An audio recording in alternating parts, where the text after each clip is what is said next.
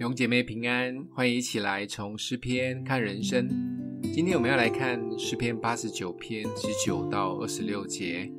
当时你在异象中晓諭你的圣名说：“我已把救助之力加在那有能者的身上，我高举那从民中所拣选的，我寻得我的仆人大卫，用我的圣膏膏他。”我的手必使他坚立，我的膀臂也必坚固他。仇敌必不勒索他，凶恶之子也不苦害他。我要在他面前打碎他的敌人，击杀那恨他的人。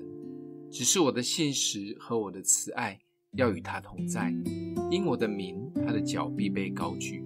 我要使他的左手伸到海上，右手伸到河上。他要称呼我说。你是我的父，是我的神，是拯救我的磐石。今天主角是大卫。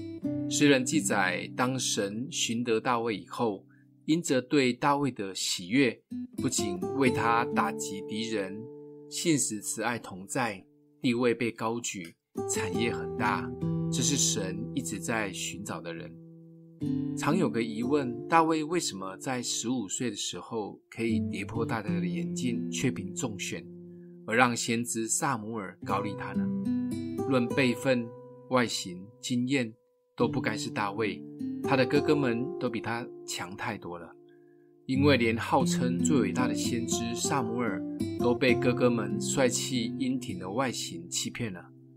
到底十五岁前的大卫凭哪一点让神看中他呢？圣经里面没有特别的记载，只说他是家里最小的，总是在外面放羊。但神对撒母尔说了一句很关键的话：“人是看外貌，耶和华是看内心。”神知道大卫的心，到底大卫有什么样的心，让他可以却凭中选，深得神的疼爱呢？敬拜的心。因为大卫在野外牧羊的时候，应该一直在敬拜。大卫也说自己一天敬拜赞美神七次，爱神的心。巨人歌利亚羞辱神，大卫就不管自己的生命危险，去迎战歌利亚，无可救药的信心。在牧羊的时候，一次一次的遇见猛兽及面对歌利亚，大卫都知道靠着神会得胜，悔改的心。当大卫当王犯罪的时候，被先知拿单指责，他就立刻在神面前深深的忏悔。除了这些心以外，你觉得还有什么心可以让神喜悦呢？欢迎你一起来留言分享。